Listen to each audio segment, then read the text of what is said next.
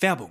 Im Weltpodcast Die Sache mit der Liebe sprechen wir darüber, was hinter dem schönsten Gefühl der Welt steckt. Wir, das bin ich, Anna Peinelt. Und ich, Christian Thiel.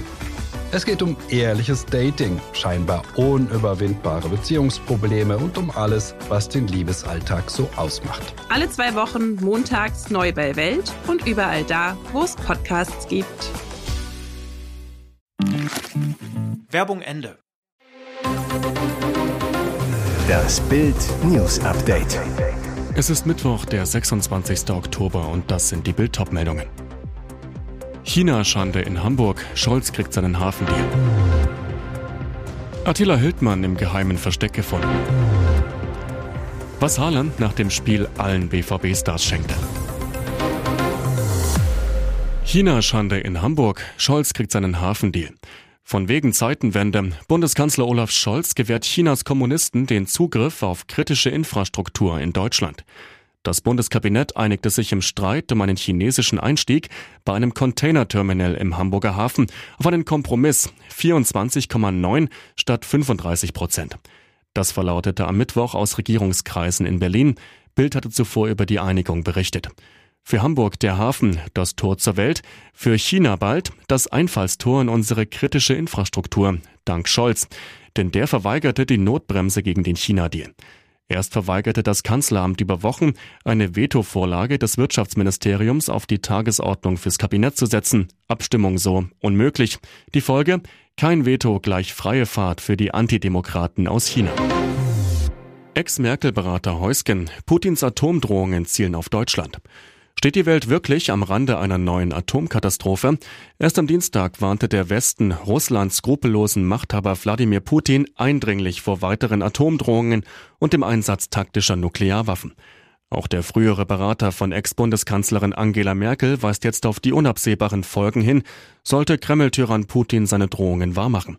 Christoph Heusgen sagte den Zeitungen der Mediengruppe Bayern, die USA hätten Moskau klar zu verstehen gegeben, dass der Einsatz von Atomwaffen katastrophale Konsequenzen für Russland hätte. Heusgen weiter, ich kann mir nicht vorstellen, dass es selbstmörderische russische Generäle gibt, die eine solche Anordnung umsetzen würden. Außerdem wolle sich Putin nicht in eine weltweite Isolation begeben.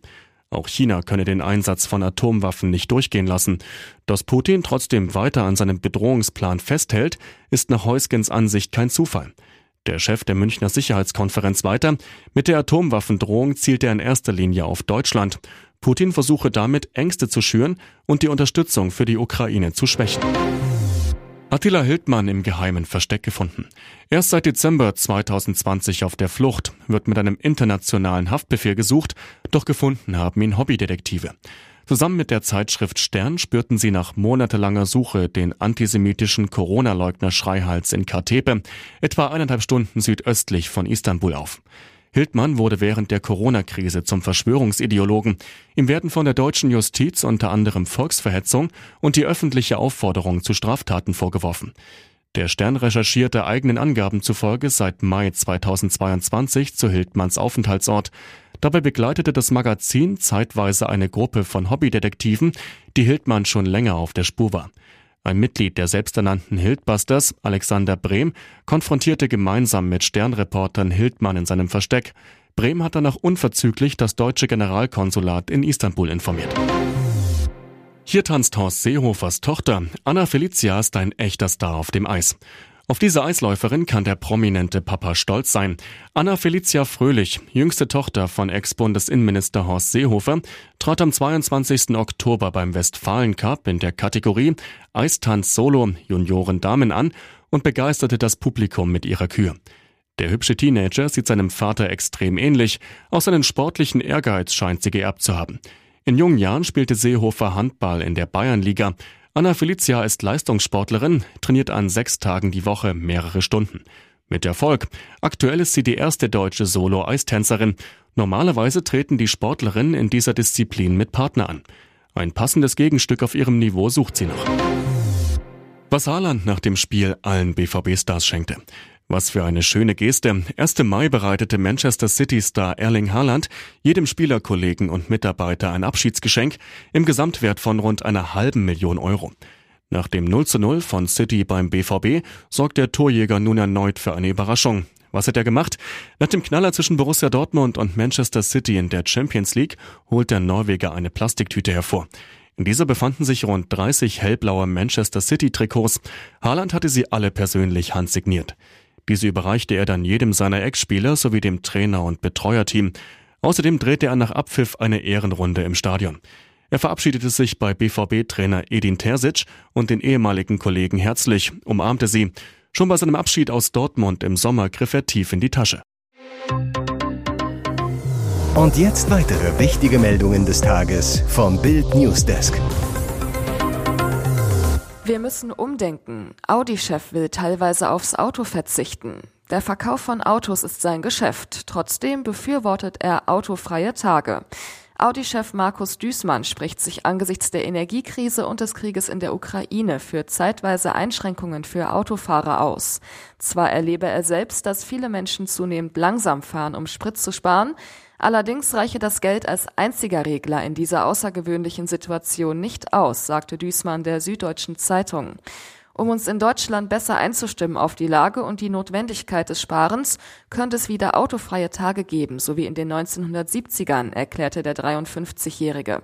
Wir müssen umdenken, uns klar werden, dass sich unser Leben ändert. Was nicht so ganz dazu passen will, Ende August hatte Audi in Anwesenheit seines Chefs den Einstieg in die Formel 1 verkündet.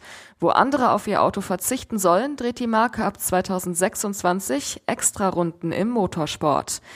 Auch ein Tempolimit könnte sich Düßmann vorstellen. Eine Meinung, die in der Branche nicht oft geteilt wird. Hildegard Müller, Präsidentin des Verbands der Automobilindustrie, sagte der SZ kürzlich, die Menschen sind weiter als die Politik. Sie wissen selbst, wie man klug spart. Da braucht es keine Belehrungen. Dass die Bestellungen neuer Autos durch Fahrverbote weiter sinken könnten, scheint Düßmann nicht zu sorgen. Er freut sich vielmehr auf den Nebeneffekt eines autofreien Tages. Wenn es ein Sonntag ist, werde ich mit meinem Rennrad über die gesperrte Autobahn fahren. Neuer Britenpremier Rishi Sunak, wie er reicher als König Charles wurde. Er ist der reichste Abgeordnete Englands und nun noch der jüngste britische Premierminister seit 1812. Rishi Sunak führt jetzt die Regierungsgeschäfte des Vereinigten Königreichs. Am Dienstag ernannte ihn König Charles III. zum Premierminister. Er ist der erste farbige Premierminister, der jüngste seit 1812, Lord Liverpool und gläubiger Hindu und Überzeugungstäter. Denn es ist nicht das Geld, das Sunak am Politikjob reizt. Davon hat er genug. Vergleich, Sunak und seine Frau Akshata sind zusammen rund 860 Millionen Euro schwer. Das Vermögen von Charles, privat geschätzt 86 Millionen Euro. Mit dem Vermögen der Krone soll Charles auf rund 690 Millionen Euro kommen. Als Kind hatte Sunak keinen Fernseher. Sein Vater ist Arzt, seine Mutter Apothekerin. Sie schickten ihn auf das Elite College Winchester. Sunak spielte Cricket, Hockey und Fußball.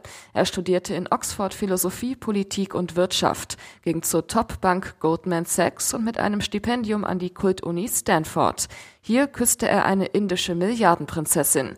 Akshata, die Tochter des sechstreichsten Inders, NR Narayana Murthy.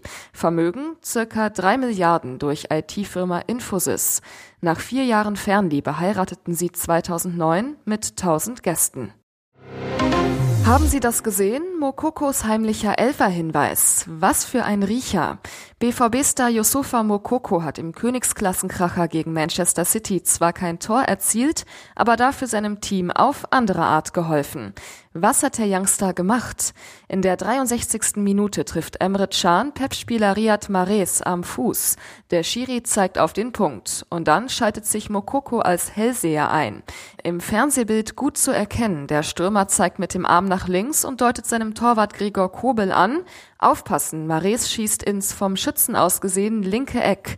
Der 17-Jährige sollte Recht behalten. Mares zielt ins linke Eck und Kobel springt dorthin und hält. Am Ende trennen sich Borussia Dortmund und City 0 zu 0. Hier ist das Bild News Update. Und das ist heute auch noch hörenswert. Tragischer Unfall nahe Hamburg. Fahrer rast Pferd und Reiterin tot. Es sollte ein schöner Ausritt an einem sonnigen Spätoktobernachmittag werden.